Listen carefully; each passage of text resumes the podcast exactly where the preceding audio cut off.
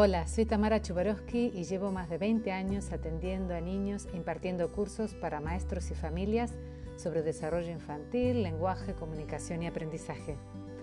Mis rimas con movimientos se utilizan en escuelas y hogares hispanohablantes de todo el mundo.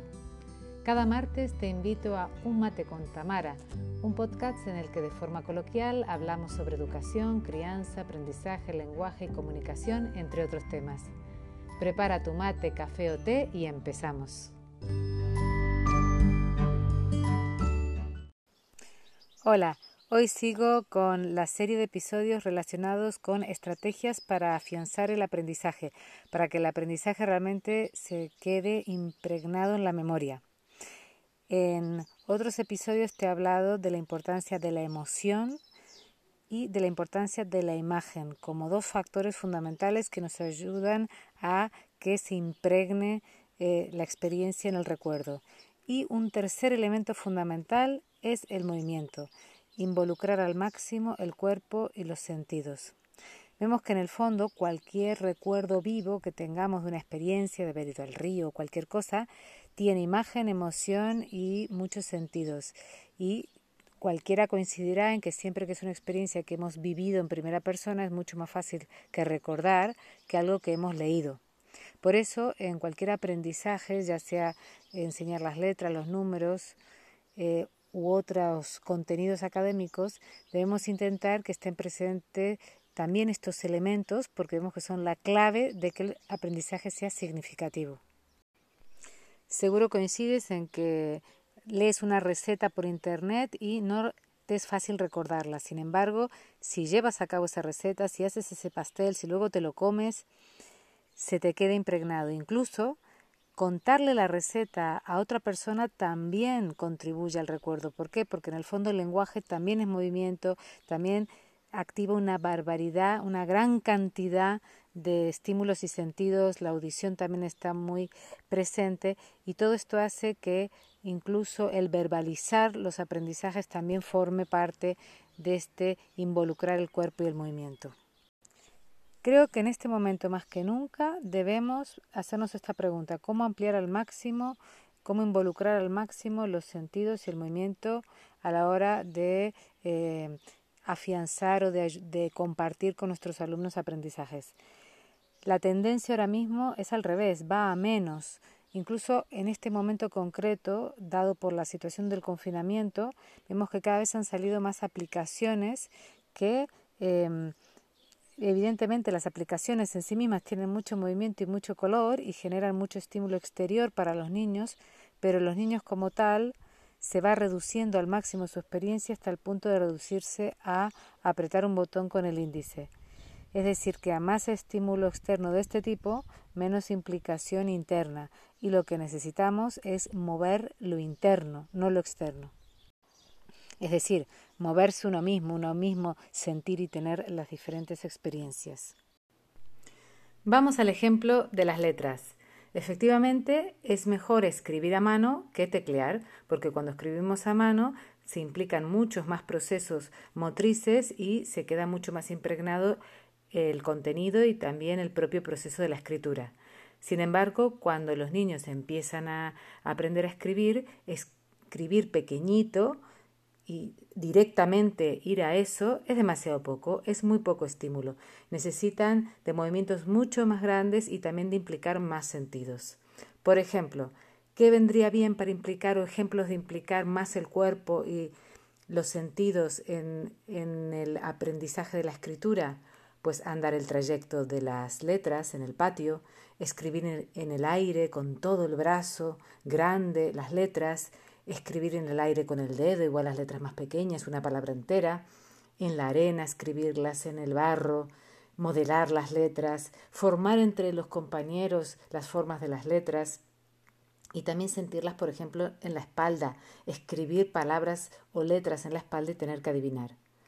Todo esto es muy rico porque implica, además del cuerpo, los sentidos, eh, y vemos que además se implican emociones, todo esto se traduce a imágenes y esto significa también, por supuesto, que muchas más áreas cerebrales se implican y muchas más conexiones neuronales. Y todo esto hace que el aprendizaje sea mucho más profundo.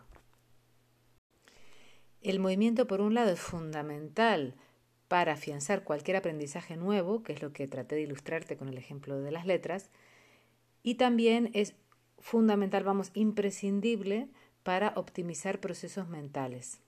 Por ejemplo, cuando yo estoy cansada en el ordenador, preparando una clase, preparando una conferencia, me siento saturada, que ya no me vienen pensamientos nuevos ni interesantes, ¿qué hago? ¿Sigo intentándolo? No, hago una pausa, salgo a caminar, por ejemplo. Cuando salgo a caminar, el solo movimiento contralateral de las piernas con los brazos hace que ya el cerebro empiece a funcionar mejor. Ya vemos que hay una activación interhemisférica de ambos hemisferios, también hay una oxigenación mayor del cerebro, más irrigación de la sangre, y todo esto hace que empiece a funcionar mejor. Ya mientras camino empiezo a tener nuevas ideas. Además, algo fundamental, me quito estrés y tensión. Y vemos que el estrés justamente y la tensión son inhibidores del aprendizaje, bloquean la capacidad mental. Es decir, que también fundamental es poder ver metodologías, maneras de relajarnos y volver a sentir bienestar. Esto podremos llamarlo una pausa dinámica. Por eso también es tan importante que los niños tengan su recreo en la escuela, que en casa salgan al parque y tengan estos recreos mentales, estas pausas mentales donde realmente vemos que va a ayudar a regenerar todos los procesos.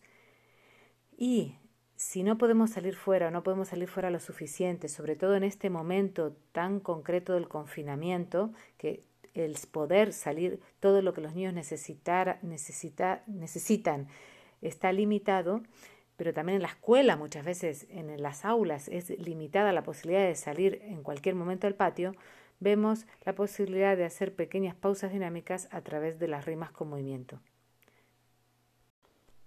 Dos minutos de rima con movimiento. Hace una puesta a punto neurológica y emocional increíble, porque justamente la combinación de movimientos y lenguaje, además, combinado con procesos rítmicos, o sea que siempre el movimiento es rítmico, genera un rechet increíble. Se activan muchísimas áreas cerebrales y a la vez em, genera otra vez bienestar, es decir, quita tensión, quita estrés y otra vez podemos, los niños pueden estar en una actitud, en una aptitud para eh, más dispuestos al aprendizaje. Hay ciertos movimientos concretos de los dedos que ayudan a focalizar luego la atención, eh, saltos en el propio sitio, balanceos, es decir, una serie de eh, estrategias que están incorporadas en las rimas y ayudan a optimizar todos los procesos de aprendizaje. Bien, por un lado, el movimiento prepara para el aprendizaje, prepara el cerebro para que aprenda mejor, prepara las condiciones. Por otro lado, el movimiento hace ese rechet, esa pausa dinámica que es como cuando el ordenador está atascado y nos dicen apaga y vuelve a iniciar. Vemos que debería estar siempre presente como esa posibilidad de refrescarnos y volver a conectar con estas capacidades mentales a través del movimiento que nos ayuda tanto a nivel cognitivo a mejorar como a ciertos niveles de ansiedad emocional, aplacarlos, aplacarlos, volver a un estado de mayor tranquilidad y foco, que es lo que necesitamos para poder aprender. Y como tercer aspecto, vemos que el movimiento debe estar presente o debería estar presente en cualquier proceso de aprendizaje nuevo, como el que antes te he mencionado de la lectoescritura, para permitir que este aprendizaje sea más profundo, sea más significativo. Se trata de, en vez de repetir y repetir y repetir de manera mecánica durante años siempre lo mismo, de manera aburrida y tediosa, crear experiencias completas que realmente se queden impregnadas en la memoria y no tengamos que recurrir a esta repetición mecánica. Que podamos utilizar metodologías que realmente los niños tengan una experiencia alegre, llena de motivación. En el curso de lectoescritura a través de rimas y cuentos, justamente me centro en este aspecto de rimas con movimiento, más otros muchos recursos y dinámicas que ayudan a que este proceso de enseñar las letras sea toda una experiencia, una experiencia viva, agradable, bonita y que se quede impregnada en la memoria. Y a su vez, en general, todas mis rimas apoyan tanto este proceso que te dije de preparación al aprendizaje, de puesta a punto del cerebro, como para estas pequeñas pausas dinámicas tan necesarias en estos momentos. Hasta la próxima. Nos vemos. Ay, por cierto, llévalo a la práctica, lleva a la práctica lo que te he comentado de las rimas con movimiento con tus alumnos o con tus hijos, porque solo de escuchar que te lo diga no es suficiente para afianzar el aprendizaje.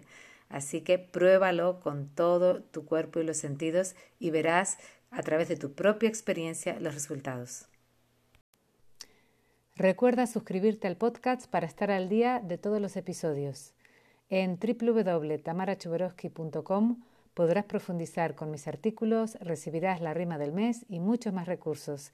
Hasta el martes que viene.